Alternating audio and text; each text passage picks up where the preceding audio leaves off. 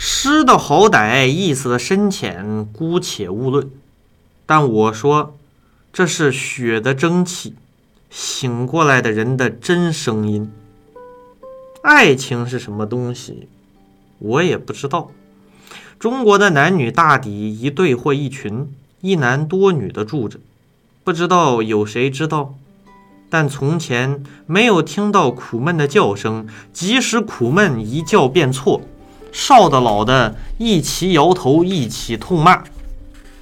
然而无爱情结婚的恶结果却连续不断的进行。形式上的夫妇既然都全不相关，少的另去拼人，聘人秀娼、素娼啊素娼，老的再来买妾，麻痹了良心。